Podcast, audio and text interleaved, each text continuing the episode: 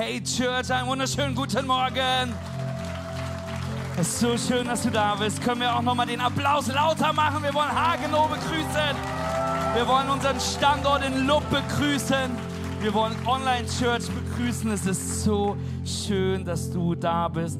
Herr, es ist ein Privileg und eine Freude, heute Gottesdienst feiern zu dürfen. Wir lieben das Haus Gottes, auch wenn es schneit.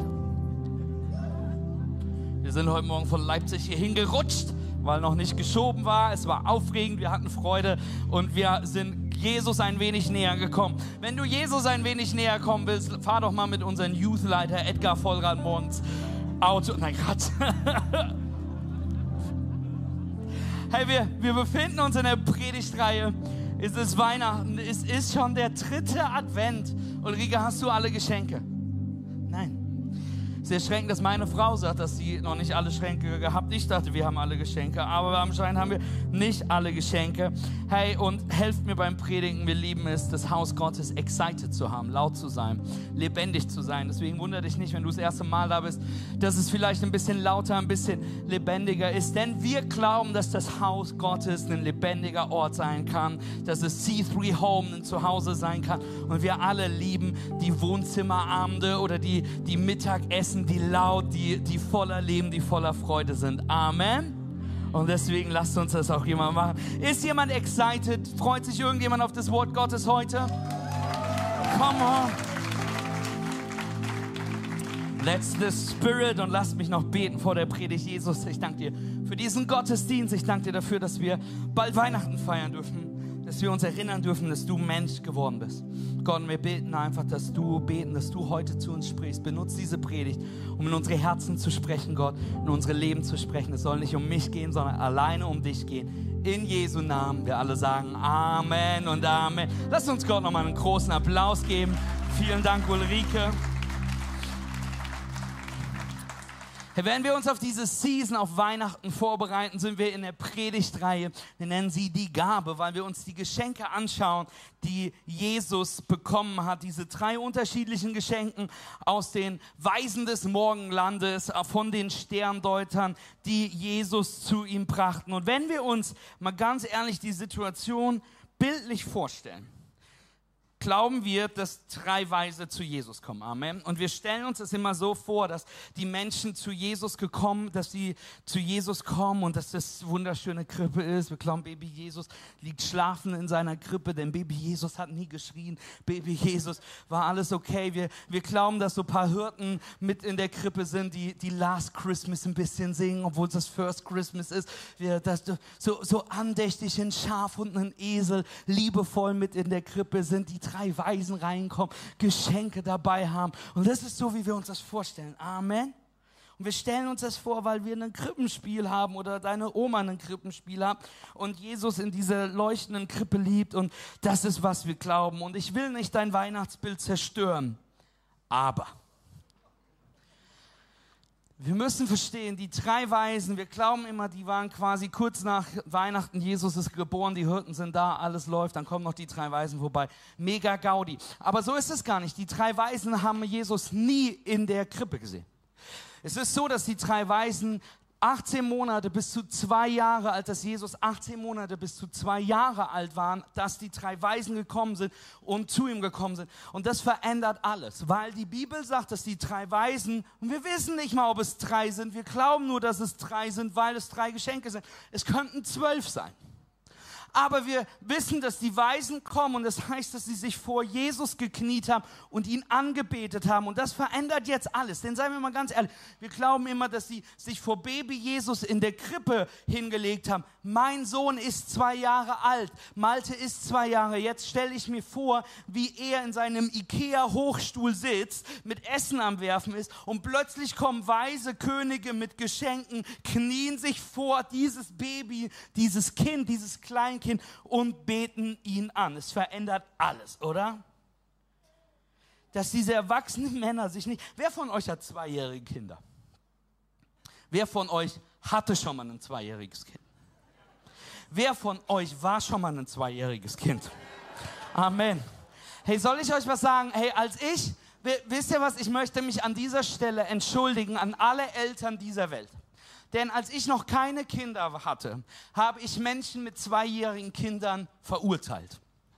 Ich habe sie verurteilt, weil zweijährige Kinder immer am Schreien sind. Zweijährige Kinder sind immer am Meckern. Die wollen Fernsehen gucken, die wollen was Bestimmtes essen. Und es ist immer Chaos. Und ich habe mir immer gefragt, warum kriegen Eltern es nicht hin, ihre zweijährigen Kinder unter Kontrolle zu behalten? Jetzt habe ich selber Kinder und weiß, dass man mit Terroristen nicht verhandelt. Und deswegen möchte ich mich ehrlich entschuldigen an alle, die zweijährige Kinder haben, hatten oder sonstiges. Tut mir leid, dass ich verurteilt habe. An alle, die noch keine Kinder haben dare you? Glaubst du, dass du wüsstest, wie es besser ist? Du hast nämlich keine Ahnung. Du hast keine Ahnung, wie ein zahnendes Kind, was am Bocken ist, was zickig ist und sein Terribles Tu ist, hast du, du hast weder die diplomatischen Skills noch die Life Skills, um das auf die Reihe zu bekommen. Amen. Und du wirst dich entschuldigen, wenn du das hast. Diese Sterndeuter, diese Weisen aus dem Morgenland, knien sich nieder, beten an, bringen Geschenke einem Kleinkind. Wir lesen in Matthäus 2, als sie den Stern sahen, waren sie überglücklich. Sie gingen in das Haus, fanden dort das Kind und seine Mutter Maria. Da warfen sie sich vor ihm nieder und wiesen ihm die Ehre. Dann holten sie die Schätze hervor, die sie mitgebracht hatten, und gaben sie ihm Gold, Weihrauch und Myrrhe. Gold, Weihrauch und Myrrhe, ungewöhnliche Geschenke für uns aber sehr wertvoll, sehr praktisch in dieser Zeit. Und nicht nur sind diese Geschenke überaus wertvoll, überaus praktisch für diese junge Familie, sie haben auch einen prophetischen Blick auf Jesus Christus, eine Voraussagung, wer Jesus sein wird. Sind ungewöhnliche Geschenke für uns. Und an dieser Stelle möchte ich mich wirklich mal ganz, ganz herzlich bei euch als Kirche bedanken. Seitdem Marien und ich Pastoren sind und es machen dürfen, haben wir so viele liebevolle Geschenke schon erhalten von so vielen von euch. Kleine Karten, kleine. Vor kurzem haben wir einfach ein Care-Paket bekommen mit Schokolade drin, mit Süßigkeiten drin, mit was für die Kinder. Und es hat einen riesen Unterschied gemacht. Ob es Adventskalender sind, kleine Aufmachen. Ihr wisst nicht, wie viel das uns bedeutet, wie viel Wertschätzung und Unterstützung das ist. Deswegen an dieser Stelle herzlichen Dank dafür. Ihr seid die geilste Kirche. Amen. Sehr gut. Und ja, es gab über die letzten Jahre, ich würde es mal so sagen, auch eher ungewöhnliche Geschenke. Lass mich das so sagen. Wir lieben es, deine Siege mit dir zu feiern. Wir lieben es zu feiern, wenn du was konkert, wenn du was eroberst, wenn du was loswirst, wenn du eine Sucht besiegst, wenn du aus, einer, aus einer schwierigen Season heraustrittst. Wir lieben das. Aber du musst als Zeichen dieses Sieges deine Trophäe nicht uns schicken. Du musst die Bon, die du nicht mehr benutzt, nicht deinen Pastoren schenken. Amen. Du musst nicht merkwürdige Talismänner, die dir Glück gebracht haben, aber jetzt hast du den Heiligen Geist, deinen Pastoren schicken und schenken. Du musst uns nicht irgendwelche CDs, DVDs, Festplatten mit Videos schicken und schenken, die du nicht mehr guckst. Hör mir zu, wir feiern deinen Sieg auch ohne, dass du diese Dinge bei uns ablegst. Amen. Diese Weisen kommen zu Jesus und beschenken Jesus mit Gold, mit Weihrauch, mit Myrrhe. Gold, wertvoll wie es ist, symbolisiert Jesus als der König, der er ist. Weihrauch, wir haben letzte Woche drüber gesprochen, symbolisiert Jesus als unseren hohen Priester, der uns versteht, der uns nahe ist. Und heute, heute wollen wir über Myrrhe sprechen. Und seien wir mal ganz ehrlich, viele von uns wissen gar nicht, was Myrrhe ist. So ging es auch mir, bis ich mich auf diese Predigt vorbereitet habe. Myrrhe ist ein Harz, haben die meisten gewusst. Okay. Es ist ein sogenanntes Gummiharz und es wird nur 17 Mal wird das Wort Myrrhe in der Bibel benutzt. Und Myrrhe hat mehrere gute Eigenschaften. Zum Beispiel ist es ein ähm, Schmerzmittel. Das Myrrhe lindert Schmerze. Wir sehen das zum Beispiel auch im Leiden und Sterben Jesus Christus. Als Jesus am Kreuz hängt, wird ihm ein Gemisch aus Wein und Myrrhe angeboten, was seine Schmerzen lehnt, äh, lindern soll. Aber er lehnt es ab, weil er die ganze Tragweite, Schmerz, die ganze Wucht unserer Sünde auf sich nehmen will. Myrrhe ist auch einer der Substanzen, die zu dieser Zeit, die selbst schon im, äh, bei den Ägyptern und da auch im Judentum benutzt worden ist, um den Leichnam einzubalsamieren, um den Leichnam nach, seinem, nach dem Sterben einzubalsamieren. Und es wurde benutzt, um Jesus Leichnam, nachdem er gestorben ist, nachdem er vom Kreuz abgenommen worden ist, einzubalsamieren, um auf seine Beerdigung vorbereiten. Deswegen sind die meisten Theologen sich einig und davon überzeugt, dass Myrrhe repräsentiert, dass Jesus unser leidender Diener ist. Dass Jesus das Lamm Gottes ist, das geboren worden ist, um für uns zu sterben. Und was ich heute mit euch schauen, machen möchte, ich möchte mit euch heute ins Alte Testament schauen. Ich möchte uns eine Stelle in Jesaja 53 anschauen. Es ist ein prophetisches Wort von mir, Jesaja, und ich möchte dir damit zeigen, wie Myrrhe Jesus als diesen leidenden Diener repräsentiert, dass er geboren worden ist an unserer Stelle, dass er für die Vergebung unserer Sünde gestorben ist. Amen. Aber bevor wir das tun, lass mich eine Frage stellen. Wer von euch ist Fußballfan? Wer von euch hat schon mal Fußball geguckt? Wer von euch weiß, was Fußball ist? Vielen Dank, dass ihr so, so mitmacht. Lasst mich hier nicht hängen. Okay, ich möchte dir, stell dir kurz vor, es ist gerade Fußball-WM. Nicht jeder guckt, es spielt überhaupt keine Rolle. Nächste Woche ist das Finale. Stell dir vor, ich würde dir heute sagen können, wer in diesem Finale spielt. Wirst du denken, okay, das ist relativ easy. Ähm, das ist vielleicht vorhersehbar. Jetzt stell dir vor, ich würde dir nicht nur sagen, in diesem Finale spielt, welche beiden Mannschaften, sondern ich könnte dir sagen, wann welches Tor zu welcher Minute von welcher Person geschossen wird, wann es welche Karte gibt. Und ich kann dir alles ins kleinste Detail vorhersagen. Das wäre relativ beeindruckend und du würdest gern mein bester Freund sein, damit wir Fußballwetten machen könnten. Aber jetzt stell dir vor, dass in 700 Jahren immer noch Fußball gespielt wird und in der WM 2722 ich heute vorhersagen könnte, wer in dieser WM spielt, wer im Finale spielt, wer die Tore schießen wird, wie viele Karten es geben wird, ich sogar sagen könnte, wo diese WM spielt und ich dir genau vorhersagen könnte, was passieren würde.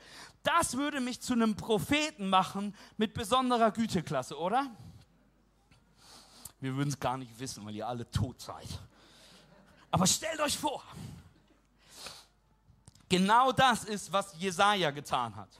Also Jesaja hat nicht die Fußball-WM vorausgesagt, sondern Jesaja hat 700 Jahre bevor Jesus geboren worden ist, hat er über Jesus Christus Geburt gesprochen. Und er hat einen detaillierten Bericht darüber gegeben, was der leidende Diener Jesus Christus an unserer Stelle erleiden muss. Und wir werden uns das gleich anschauen und es wird überraschend sein für viele von uns, wie genau das ist.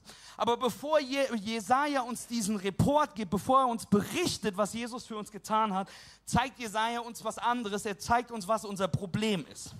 Denn wir haben ein echtes und reales Problem. Und das Problem ist, warum Jesus für uns gestorben ist. Lass uns mit dem Problem starten. Jesaja 53, Vers 6. Wir alle irrten umher wie Schafe, die sich verlaufen haben. Jeder ging seinen eigenen Weg. Jesaja sagte, hey, du und ich, wir sind wie Schafe und er meint es auf so einer problematischen Weise. Er meint es nicht als, wow, ihr seid wie Schafe. Hätte Jesaja geschrieben, hey, ihr seid wie Löwen. Das wäre beeindruckend. Löwen sind beeindruckend, sind groß. Hätte er gesagt, ihr seid wie Bären. Selbst Bären wären beeindruckend gewesen. Die sind groß, die können sich verteidigen. Oder wie Adler, die können fliegen, aber Schafe. Er meint es nicht als Kompliment. Er meint, dass wenn er uns mit Schafe vergleicht, meint er damit, dass wir nicht immer die hellsten Kerzen auf der Torte sind. Denn du kannst ganz, ganz viele Tiere trainieren zu unglaublichen Sachen. Du kannst einen Hund trainieren, dass der morgen früh mit deinem Auto Brötchen holt beim Bäcker du kannst Raubvögel trainieren, du kannst Elefanten trainieren, du kannst sogar Schweinen Sitz beibringen. Wusstest du das? Wenn du ein Hausschwein hast, du kannst es trainieren wie ein Hund. Aber Schafe, du und ich werden niemals in den Zirkus hineingehen und danach nach Hause gehen und sagen, boah, die Schafshow der absolute Knaller. Du wirst niemals erleben, dass dich ein Freund anruft und sagt, du musst unbedingt zu Besuch kommen. Ich habe meinem Schaf beigebracht, wie es sich sitzt, wie es eine Rolle macht, wie es was zu essen holen kann. Ein Schaf zu sein ist kein Kompliment. Und Jesaja sagt, hey, wir sind alle wie Schafe, die sich verlaufen haben.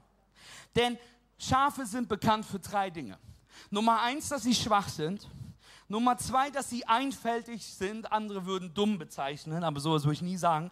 Nummer drei ist, dass sie eigensinnig sind. Schafe sind schwach. Warum? Schafe können sich nicht verteidigen. Es sind einer der wenigen Tiere, die sich nicht verteidigen können. Wenn sie von einem Wolf angegriffen werden, haben sie keine Fangzähne, Reißzähne, irgendwas, was rauskommt. Sie haben keine heimlichen Waffen in ihrem Wollknäuel. Sie haben keine Kamikaze-Moves. Sie haben nichts, kein Gift, was sich irgendwie auf sie... Jeder Frosch ist besser bewaffnet als ein Schaf. Und jetzt könnte man meinen, dass Schafe dafür clever wären und dass wenn, wenn, wenn der Wolf kommt, dass Schafe dort stehen und sagen, okay Leute, wir teilen uns auf. Ein Schaf da, ein Schaf da, ein Schaf da. Aber Pustekuchen, Schafe machen das nicht. Der Wolf kommt und Schafe stellen sich in eine Reihe und sagen, suchst dir es aus. Das ist, was Schafe tun. Da ist keine Verteidigung. Schafe sind einfältig. Sie denken nicht für sich selbst, sie folgen einfach der Masse. Das meine ich ernst. Ein Schaf macht was Dummes, dann ist sicher zu gehen, dass das zweite Schaf was Dummes macht. Und dann ist sicher zu gehen, dass das dritte Schaf auch was Dummes macht. Wirklich. 2005 ist in Ägypten, nicht in Ägypten, in der Türkei was passiert. Eine Schafsherde mit 1500 Schafen. 1500 Schafe, das sind richtig viele Leute. Also Schafe. Richtig viele dumme Schafe. Und die waren oberhalb auf einer Wiese gewesen und da war eine Klippe gewesen und es ging steil runter. Und Schaf Nummer eins stürzt diese Klippe runter. Schaf Nummer zwei denkt sich, sieht aus wie eine gute Idee. Und fällt runter. Man müsste meinen, bei Schaf 50, vielleicht bei Schaf 100, dass irgendein Schaf auf die Idee kommt, dass unten die Schafe tot sind oder am Schreien sind, am Leiden sind. Aber nein, die haben es geschafft, dass 1500 Schafe an einem Nachmittag nacheinander diese Klippe runtergestürzt sind. Das ist die schlechte Nachricht. 1500 Schafe sind diese Klippe runtergestürzt. Ungelogen. Die gute Nachricht ist, 1100 Schafe haben überlebt, weil die ersten 400 Schafe ein Kissen gebildet haben und der Rest über. Kannst du dir nachlesen? Es ist True Story. Schafe sind einfältige Tiere. Deswegen brauchen Schafe Hirten. Wusstest du, dass Schafe Hirten brauchen, die sie auf die nächste Wiese führen? Weil wenn sie an dem Ort bleiben, wo sie einfach sind, die so doof sind, dass sie nicht die Klippe runtersteigen, sondern sich einfach dahin kacken, wo die fressen und dann einfach das fressen, wo die ist, ist eine eklige Geschichte mit diesen Schafen. Schafe sind eigensinnig. Schafe sind diese Art von Tieren, die einfach ohne Ziel und Sinn durch die Gegend bummeln. Verstehst du, einen Hund, der geht jagen. Okay, kein Hund geht jagen. Der will spielen. Wölfe gehen jagen. Verstehst du? Elefanten suchen, fressen. Giraffen machen das, was Giraffen machen. Aber Schafe, die laufen einfach so durch die Gegend. Verwirren sich ständig. Und du siehst ein kleines Schaf und fragst, was machst du hier? Und das Schaf sagt, keine Ahnung. Irgendwas, irgendwas, was mich glücklich macht. Ach, hier, nee, tut weh. Ach, hier ist doof. Ach, wenn ich jetzt ein neues iPhone hätte. Ach, ich habe aber kein Geld. Ach, was ich? Ach, wo bin ich eigentlich? Also, Schafe zu sein ist kein Kompliment. Und der Prophet Jesaja sagt: Hey, ihr seid wie Schafe. Und es tut mir total leid, das zu sagen, aber er meint damit nicht, wie großartig, flauschig und süß du vielleicht bist. Er sagt, du brauchst Hilfe weil du dazu neigst, deinen Weg zu verlieren. Weil du dazu neigst, anderen die Klippe runterzustürzen, weil die es dir vormachen. Weil du dazu neigst, dich an Orte zu bringen, wo du dich nicht verteidigen kannst. Lass nochmal lesen, Vers 6. Wir alle erdten umher wie Schafe, die sich verlaufen haben. Jeder ging seinen eigenen Weg. Der Herr aber lud alle unsere Schuld auf ihn. Das wurde 700 Jahre bevor Jesus Geburt geschrieben und dann schreibt er weiter. Er wurde misshandelt, aber er duldete es ohne ein Wort. Er war stumm wie ein Lamm, das man zur Schlachtung führte, und wie ein Schaf, das sich nicht wehrt, wenn es geschoren wird. Hat er alles widerspruchslos ertragen. Man hörte von ihm kein Klagen. Wurdest du jemals verletzt? Wurdest du jemals falsch behandelt, missverstanden, abgelehnt, ungerechterweise kritisiert, verraten auf irgendeine Art, dass dir was wehtut? tut? Jesus versteht's, denn er hat's erlebt. Bei Jesus wurde prophezeit 700 Jahre vor seiner Geburt. Und by the way, die Jesaja-Stellen sind die Stellen, die am besten zu datieren sind. Warum? In den 50er Jahren wurden die sogenannten Qumran-Schriften gefunden. In der Höhle wurden alte Töpfe gefunden, äh, äh, whatever, wo die Rollen Jesajas drin waren. Und man konnte sie auf diese Zeit, 700 Jahre vor der Geburt Christi, datieren. Wir wissen, wie alt diese Schriften sind. Und Je, Jesaja prophezeit, er wurde verachtet, von allen gemieden, von Krankheit und Schmerz war er gezeichnet. Man konnte seinen Anblick kaum ertragen. Wir wollten nichts von ihm wissen. Ja, wir haben ihn sogar verachtet. Dabei war es unsere Krankheit, die er auf sich nahm. Er litt die Schmerzen, die wir hätten ertragen müssen. Wir aber dachten, dieses Leiden sei Gottes gerechte Strafe für ihn. Wir glaubten, dass Gott ihn schlug und leiden ließ, weil er es verdient hatte. Doch er wurde blutig geschlagen, weil wir Gott die Treue gebrochen hatten. Wegen unserer Sünde wurde er durchbohrt. Er wurde für uns bestrafen. Und wir, wir haben nun Frieden mit Gott. Durch seine Wunden sind wir geheilt. Hey, wenn wir an Weihnachten denken, denken wir oft an diese Babygeschichte. Tolle Story. Baby, Baby Jesus, Krippe, paar Hirten, paar Schafe, paar Jungs, die Geschenke bringen. Last Christmas. Yes. Das ist ein heiliger, besinnlicher Moment. Aber lass uns darüber nachdenken heute, was es bedeutet für dich und mich, dass Jesus Mensch geworden ist. Was bedeutet es für mein Leben, für dein Leben, dass Jesus geboren ist, am Kreuz gestorben ist, er wieder auferstanden ist? Was bedeutet es für uns? Warum sollten wir Jesus nachfolgen? Warum sollte ich mein Leben ihm geben, mein Leben ihm widmen? Wenn du die Ausmaße seines Leidens verstehst und die Tiefe seiner Liebe, äh, sagst du nicht einfach so salopp, ich bin Christ weil ich gehe manchmal in eine Church, ich bin mal in einem Hauskreis, ich, ich lese, habe schon mal die Bibel gelesen, ich bin manchmal Weihnachten da, ich bete manchmal vor dem Essen. Nee, wenn du wirklich verstehst, was er für uns tat, diese Deklaration der Liebe Gottes am Kreuz ist die einzige sinnvolle Reaktion, die du und ich haben können, ihm nachzufolgen. Ihm unser ganzes Leben, nicht nur unser halbes Leben, zu widmen. Ich versuche dir zu beschreiben, was Jesus als Lamm Gottes, als der Diener, der für uns gelitten hat, was er für uns getan hat. Aber ich kann es nur ansatzweise heute verdeutlichen. Aber ich hoffe, du erkennst, dass Jesus das für dich getan hat. Denn wenn wir versuchen zu begreifen, was Jesus getan hat, müssen wir im Garten Gethsemane starten. Wir sehen im Garten Gethsemane, Jesus ringte die Nacht bevor er starb mit Gott. Jesus betete, Jesus bettelte, Jesus hoffte, weil er wusste, was vor ihm liegt. Er sagt zu seinen Jüngern, bleib bei mir und bete mit mir. Bitte seid bei mir, aber die schlafen ein. Alleine ruft er dann zu Gott, lass diesen Kelch an mir vorübergehen. Gott, wenn es doch irgendeine andere Weise gibt, wenn irgendwas anderes passieren kann, lass es an mir vorbeigehen. Aber Jesus wusste, dass das nicht passieren würde. Und deswegen hat Jesus geantwortet, aber nicht mein Wille geschehe, sondern dein Wille geschehe. Und er fällt auf Boden und auf den Boden. Und die Bibel berichtet uns, dass er so Angst hatte, dass er, dass es scheint, als ob er Blut schwitzte. Das ist ein medizinisches Phänomen, Hämatotrosis genannt, wo unter dem enormsten Stress, den Jesus hatte, die kleinsten Blutkapillaren aufplatzen und durch den Schweiß es dann wirkt, als ob jemand Blut schwitzt. Er fällt zu Boden und in Matthäus 26, Vers 37 lesen wir, Traurigkeit und Angst wollten ihn überwältigen. Und er sagte zu seinen Jüngern, meine Seele ist zu Tode betrübt. So schlimm war es. Vater, gibt es keinen anderen Weg. Und wer verkündet voller Glauben, nicht mein Wille geschehe, sondern deiner. Kaum hatte Jesus von seinen schlafenden Jüngern in Stich gelassen, sein Gebet beendet, kam sein ehemaliger Anhänger Judas mit einer Abteilung von Soldaten, die ihn festnahmen. Sie beschlugen und bespuckten ihn, ihn, der Himmel und Erde geschaffen hatte. Er hätte auf die Stelle, hätte er die Dinge beenden können tat es nicht. Dann schleppten sie ihn vor den hohen Priester Kaiphas, wo sie viele falsche Beschuldigungen gegen ihn vorbrachten. Jesus aber schwieg und verteidigte sich nicht.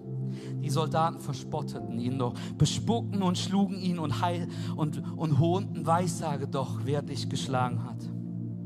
In Jesaja 50, Vers 6 haben wir eben gelesen, dass sie ihn den Bart vom Gesicht gerissen haben. Aber du kannst niemanden, du kannst keinem erwachsenen Mann den Bart vom Gesicht reißen, ohne das ganze Gesicht herunterzureißen. Aber wir haben auch weiter gelesen in Jesaja 53, 2 und 3, dass er keine Gestalt mehr hatte, dass es da keine Schönheit mehr war, die uns gefallen hätte, dass er so verachtet war, dass man sein Angesicht vor ihm verbarg. Und dann haben sie ihn vor Pilatus gebracht. Und bei Pilatus haben sie ihn dann an den Händen gebunden und an einen Pfahl gebunden und mit einer neunfach gefächerten Peitsche 39 Mal geschlagen. In jedem dieser neunfach gefächerten Peitsche waren kleine Metall- und Glasstücke eingelassen, dass während sie ihm schlugen, es ihm die Haut vom Rücken riss. Danach ließen sie den geschundenen Körper an sich zusammenfallen. Die Fliegen und anderen Sekten setzten sich um die Wunden und die Soldaten hängten ihm zum Spott einen Purpurmantel um setzten ihm eine Dornkrone auf und schlugen ihm auf dem Kopf, damit die Dornen der Krone sich in seine Haut hineinbohrten. Dann lugen sie ihn den etwa 100 Kilogramm schweren Querbalken des Kreuzes auf und trieben Jesus den 800 Meter langen Weg nach Golgatha auf.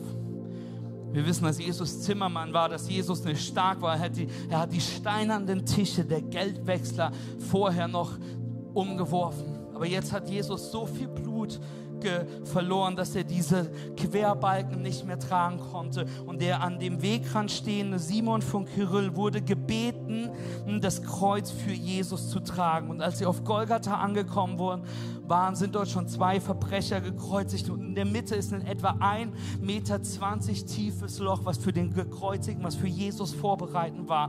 Jesus wurde dann schulterhoch angehoben, auf das Kreuz fallen gelassen. Es war kein weiches, glattes, samtiges Holz, wie du es vielleicht um den Hals trägst. Und einer, der sich auf das Kreuzigen verstand, nahm anschließend die linke Hand und einen 15 Zentimeter langen Nagel und trieb ihn durch die Hand in den Querbalken. Die Soldaten wetteten noch, wie viel Schläge es brauchen würde, um durchzukommen. Dann nahm er auch die rechte Hand und nahm auch wieder einen 15 Zentimeter langen Nagel und dabei achtete er genau darauf, dass die Arme ganz auseinandergezogen waren. Denn anschließend legte er das linke über das rechte Bein, womit er sicherstellte, dass es etwas gebeugt war, damit Jesus sich nicht einfach abstützen konnte und schlug einen 25 Zentimeter langen Nagel durch beide Schienbeine hindurch in den Längsbalken. Dann wurde das Kreuz von den Soldaten hochgehoben und hochgeworfen. Es wurde in dieses Loch geworfen, dieses 1,20 Meter tiefe Loch. Beim Hineinwerfen hat es so einen Schlag gegeben, dass du gehört hast, wie die Muskelfasern des Gekreuzigten rissen. Dann hing Jesus zwischen Menschen und Gott. Denn die Qualen des Kreuzes sind ein Zickzack-Marter. Aufgrund der auseinandergezogenen Arme musste Jesus jedes Mal, wenn er sich einatmen wollte, auf den Nagel in seinen Beinen stützen, um nach oben zu drücken, um einzuatmen. Um wieder ausatmen zu können, musste er sein ganzes Gewicht in die Nagel, in die Nägel der Hände sacken lassen. Um nicht zu ersticken, musste er das wieder machen und wieder. Sechs Stunden lang. Und hier wird doch deutlich, hier muss deutlich werden, wie grausam und wie schwerwiegend deine und meine Sünde und Schuld ist. Wie groß Gottes Liebe ist. Die Menschen um Jesus herum verspotteten ihn. Dass wenn er der Sohn Gottes wäre, er doch von dem Kreuz hinuntersteigen könnte. Er hätte es gekonnt. Er hätte seine Feinde töten können. Er hätte es beenden können. Er hat vorher noch zu Petrus gesagt im, im, im Garten Gethsemane, dass wenn er seinen Vater bitten würde, würde eine, würde eine Legion voller Engel schicken. Aber dann hätte keiner unsere Schuld bezahlt, keinen Weg zur Erlösung für uns Menschen gegeben. Die Liebe zu seiner verlorenen Welt war stärker und so trug Jesus freiwillig diese wahnsinnigen Schmerzen. In 2. Korinther 5, Vers 21 lesen wir, dass Gott ihn, der von keiner Sünde wusste, für uns zur Sünde gemacht hat. Und als heiliger Gott letzte Woche drüber gesprochen. Als heiliger Gott konnte, Jesus, konnte der Vater seinen Sohn am Kreuz nicht anschauen. Und dann kam eine Sonnenfinsternis, die so dunkel war, dass der römische Geschichtsschreiber Strapo später davon berichten wird, dass du deine ausgestreckte Hand vor Augen nicht sehen konntest, weil Jesus dort hing, mit der Sünde der Welt beladen war. Und er schrie dann laut, mein Gott, mein Gott, warum hast du mich verlassen? Denn die Trennung von seinem himmlischen Vater muss ihm noch schwerer gewesen sein als die Qualen des Kreuzes. Sie haben ihm dann Wein gemixt mit Myrrhe angeboten, um die Schmerzen zu lindern. Und Jesus, ich möchte nichts, um meine Schmerzen zu lindern. Ich muss die Schmerzen tragen, damit du sie nicht mehr tragen musst. Und dann sagt Jesus, voller Glaube, weil er, weil er das vollendet hat, wofür er geboren worden ist, weil er wusste, dass er das Lamm Gottes ist, sagt er, es ist vollbracht. Vater, und in deine Hände übergebe ich meinen Geist. Dann gab er sein Leben für die Vergebung deiner und meiner Sünden.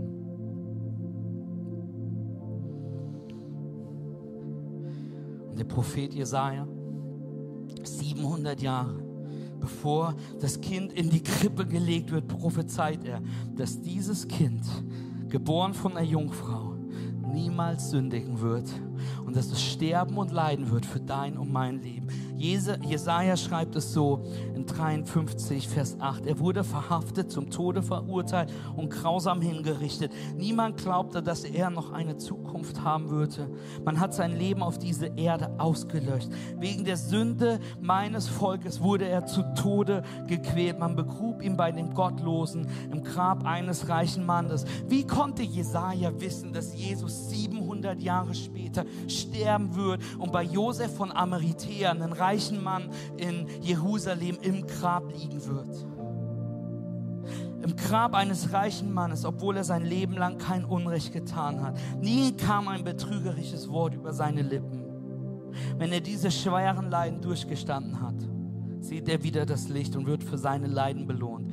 Der Herr sagt, mein Diener kennt meinen Willen. Er ist schuldlos und gerecht. Aber er lässt sich für die Sünden vieler bestrafen, um sie von ihrer Schuld zu befreien. Dieses blutige Opfer eines unschuldigen Tieres. Ich weiß, es wirkt brutal. Ich weiß, es wirkt hart. Aber es geht schon zurück bis ins Alte Testament, das sogenannte Passafest, das Auszug von Ägypten. In Ägypten haben die, hat das Volk Israel ein Lamm geopfert und hat das Blut um ihren Türrahmen gegeben, um zu symbolisieren, dass sie Kinder Gottes sind und dass der Engel des Todes ihnen nichts anhaben wird. Damit der Tod dieses Haus verschont, geschützt durch das Blut eines unschuldigen Lammes. Und wenn man danach, darüber nachdenkt, ist es heftig, brutal, unfair. Aber wir sehen schon da, dass ein Lamm geopfert ein ganzes Haus ein Leben geben und schützen kann. Und das ist Jesus Christus das ultimative Lamm, das Opfer für deine Sünden, dass wir durch sein Blut Freiheit und ewiges Leben finden. Als Johannes der Täufer Jesus das erste Mal sieht, sagt er es so in Johannes 1, Vers 29. Am nächsten Tag kam Jesus zu Johannes. Als dieser ihn kommen sah, rief er, seht, hier ist das Opferlamm Gottes, das die Sünden der ganzen Welt wegnimmt. Wusstest du, dass das das ist, was das Christentum von allen Weltreligionen unterscheidet? Dass Gott Mensch geworden ist und dass ein unschuldiges Opfer, was von ihm bezahlt worden ist, deine und meine Schuld covert. Dass er geschlagen worden ist, damit wir Leben haben, durch seine Wunden wir geheilt sind, dass er wegen unseren Sünden durchbohrt sind. Und wenn du dir vorstellst, die Sterndeuter bringen Myrrhe zu dem, zum Geburt von Jesus Christus, die Substanz, um den Leichnam zu balsamieren, verstehen wir, wie Gott durch unglaubliche Vorausblick uns sagen lässt, dass Jesus das Lamm Gottes ist, was geopfert sein wird für die Sünden dieser Welt. Und Jesus wusste das selbst und sprach darüber, prophezeit über sich in Lukas 9. Denn der Menschensohn wird vieles erleiden müssen. und wird von den Ältesten, den führenden Priestern und den Schriftgelehrten verworfen werden. Er wird getötet werden und drei Tage danach wird er auferstehen. Nun wandte sich Jesus an alle und sagte, wenn jemand mein Jünger sein will, bevor ich dir sage, was Jesus sagt, was wir tun müssen, um sein Jünger zu sein, möchte ich dir sagen, was Jesus nicht sagt. Jesus sagte nicht, wenn du mein Jünger sein willst, bete ein paar Gebete und sei ein bisschen in Church, dann wird das schon. Jesus sagt nicht, hey, du betest einmal ein Übergabegebet und dein restliches Leben wird so gesegnet sein. Es wird so einfach sein. Jesus sagt nicht, hey, du gibst mir einmal deine Schuld und dann zieh los und sündige weiter und mach, worauf du Bock hast. Hauptsache, es dreht sich um dich. Jesus sagt nicht, hey, lass uns doch einfach so tun, als ob es nur die Geschichte in der Krippe ist. Es ist nice, es ist easy. Was Jesus sagt, ist, nun wandte sich Jesus an alle und sagte, wenn jemand mein Jünger sein will, muss er sich selbst verleugnen, sein Kreuz täglich auf sich nehmen und mir nachfolgen. Er muss sich selber verleugnen, weil es nie um dich, um mich ging. Als das Lamm geopfert worden ist, ging es um was Größeres. Nimm dein Kreuz. Das bedeutet, dass wir für uns selbst sterben. Und dann sagt er, folge mir nach. Was Jesus dir sagt ist, hey, lass, lass die Nachfolge, lass die Beziehung zu mir, lass, lass, lass dein Glauben nicht ein Hobby sein.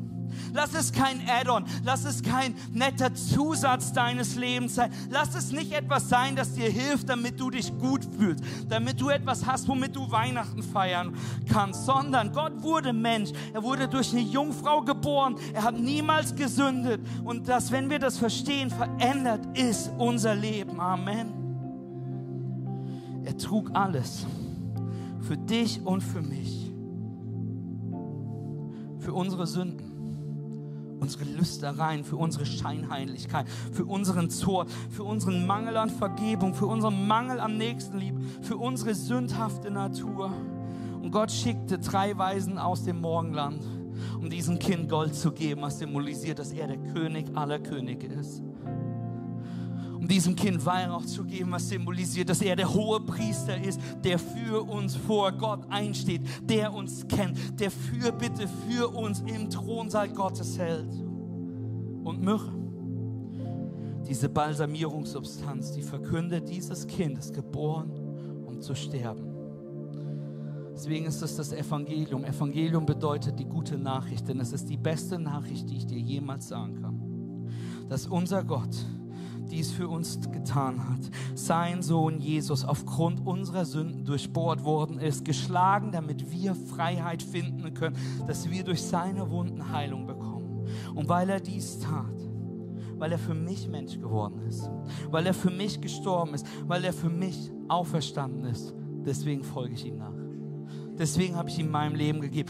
Ich folge Jesus nicht nach, weil es aus mir eine bessere Person macht. Ich folge Jesus nicht nach, damit ich dadurch sonntags was zu tun habe und ein paar Predigen halten kann. Ich folge Jesus nicht nach, damit es mir ein bisschen Sinn geben kann, damit es mir ein bisschen Hoffnung geben kann. Ich folge Jesus nicht nach, weil ich nichts Besseres zu tun habe. Ich gebe mein komplettes Leben, jeden Bereich, das Gute und das Schlechte, auch das Herausfordernde, ihm, weil ich weiß, wer er ist. Er ist der Sohn Gottes, der König aller Könige, das Lamm Gottes, das Mensch geworden ist, um für mich zu sterben, weil ich aus mir heraus kein ewiges Leben haben kann, sondern ich dafür meinen König, meinen Erlöser Jesus Christus benötige. Amen.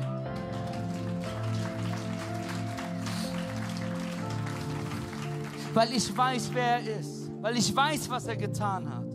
Deswegen kann ich ihm alles geben jeden Bereich. Und vielleicht bist du heute hier in Hagenow mit oder online mit dabei. Und dass, wenn du ganz ehrlich bist, realisierst du, dass du Jesus nicht komplett nachfolgst.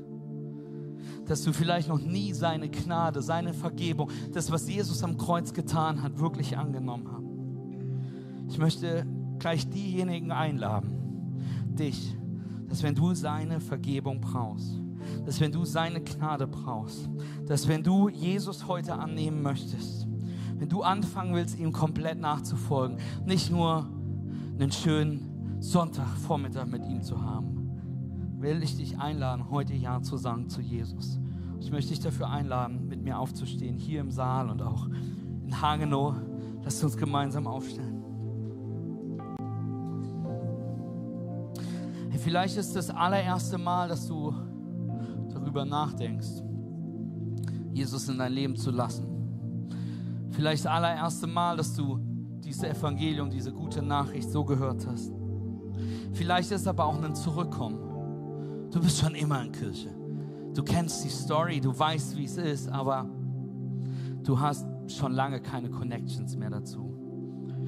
Du lebst so einen geerbten Glauben, den man halt so lebt, weil man da drin groß geworden ist. Vielleicht lebst du keinen eigenen Glauben, sondern du lebst es nur, weil deine Eltern das leben. Du lebst es nur, weil dein Partner das lebt und du ihm Gefallen damit tun willst, indem du das auch tust. Vielleicht glaubst du irgendwie, vielleicht schon immer in Church, aber es ist jetzt Zeit, deine echte Entscheidung zu treffen.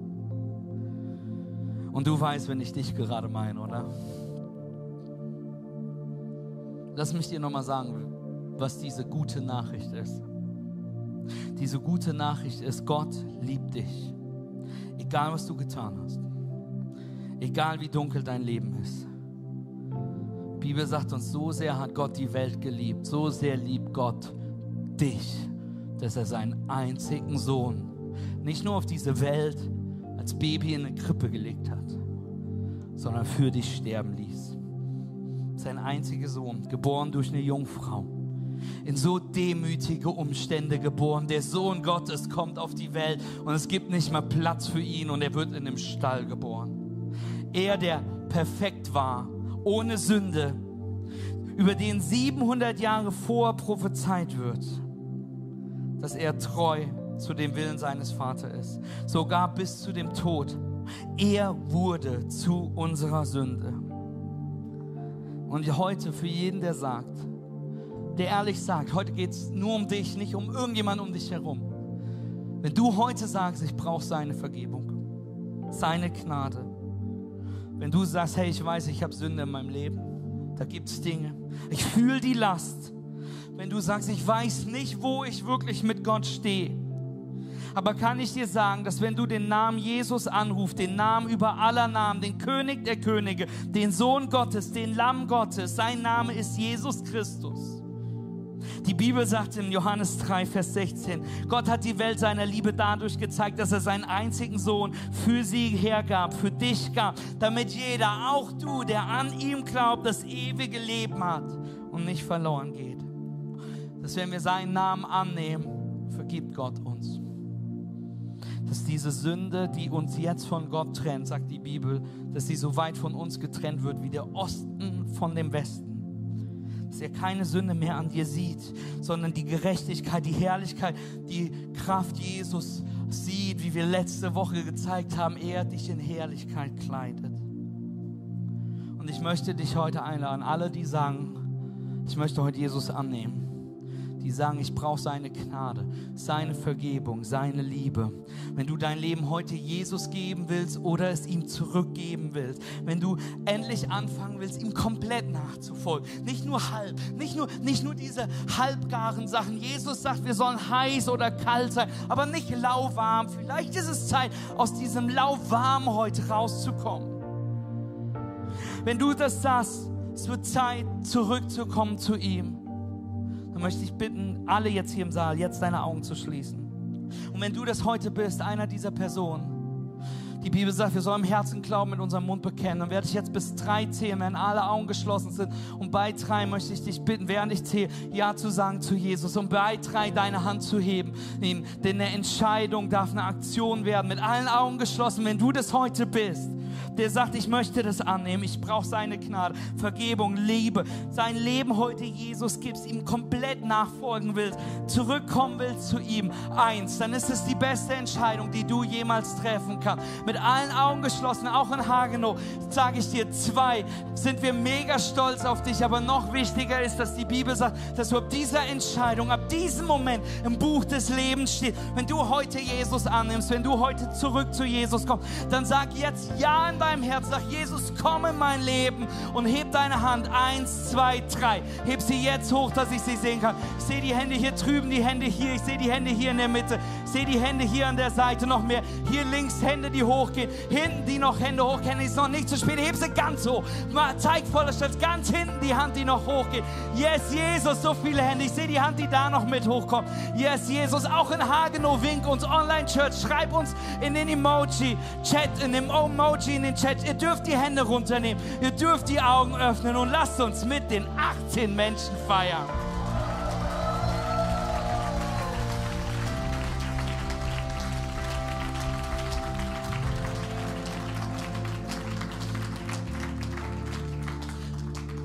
Darf ich dir was sagen?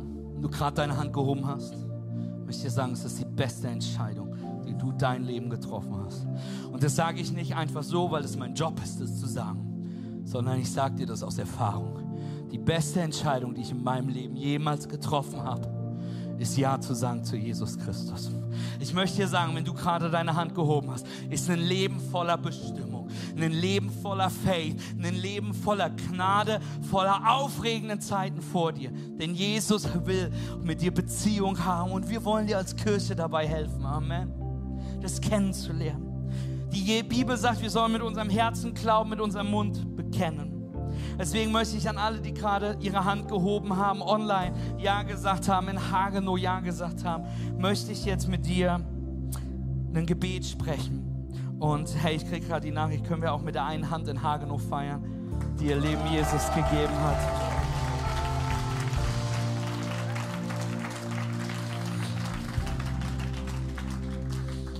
Würde gern sagen, das hat der Heilige Geist mir gerade eingegeben. Aber der Simeon hat mir eine SMS geschickt. Es fühlt sich manchmal genau gleich an. Hey, wenn du gerade deine Hand gehoben hast, wollen wir beten. Und das Schöne ist, in Hit im Haus betet keiner allein. Amen. Sondern wir beten ein Gebet laut, gemeinsam mit. Hier in Hagenow und auch online möchte ich einladen, dieses Gebet mit mir zu beten. Es ist, es ist nicht magisch, sondern es ist das Bekenntnis, dass Jesus dein Leben, dass du ihm das gibst. Amen. Ich bete vor und lass uns gemeinsam mitbeten. Himmlischer Vater. Ich komme zu dir als ein Sünder, der einen Erlöser braucht. Ich höre deine Stimme, die mich ruft, dein Kind zu sein. Ich glaube, dass Jesus Christus der Sohn Gottes ist. Ich glaube, dass er das Lamm Gottes ist, das für mich geopfert ist. Ich glaube, er starb für mich am Kreuz. Ich glaube, dass er wieder auferstanden ist, damit ich ihm folgen kann. Heute lege ich meinen Glauben in Jesus Christus. Mir ist vergeben. Ich bin erneuert. Denn dies ist mein Neuanfang in Jesus Christus. Amen und Amen und Amen und Amen. Komm, lass uns Gott anbeten. Lass ihn uns einen riesen Applaus